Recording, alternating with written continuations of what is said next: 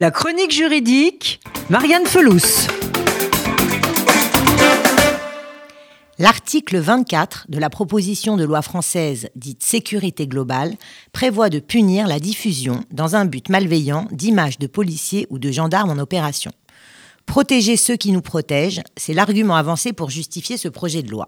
La dite loi prévoit de créer un délit puni d'un an d'emprisonnement et de 45 000 euros d'amende en cas de diffusion d'images de ce genre. Avec cette disposition, le gouvernement accède à une demande de longue date des syndicats de police qu'il a réclamée depuis plusieurs années. Selon eux, la législation actuelle sur le cyberharcèlement ne permet pas de protéger efficacement les policiers. Les syndicats policiers estiment même que ce nouveau texte, même s'il représente une avancée, pourrait aller beaucoup plus loin en proposant le floutage obligatoire du visage des policiers. Néanmoins, défenseurs des droits humains, journalistes et cinéastes dénoncent dans une pétition une atteinte sans précédent à la liberté d'informer. Dans une tribune intitulée Police partout, images nulle part, 800 cinéastes et professionnels s'insurgent contre une censure pure et simple.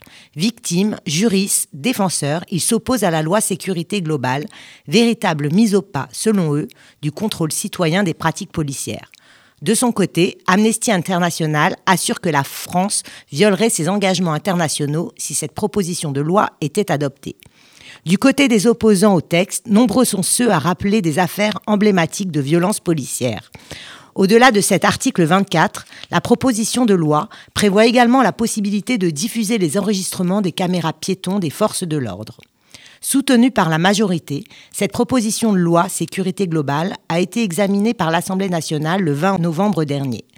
Sur la proposition du ministre de l'Intérieur, l'article 24 fera l'objet d'un amendement visant à préciser que les dispositions envisagées ne feront nul obstacle à la liberté d'informer. Mais l'intervention musclée de la police, survenue ce jour sur le camp de migrants Place de la République à Paris, risque de porter un coup à ce projet de loi. Affaire à suivre donc.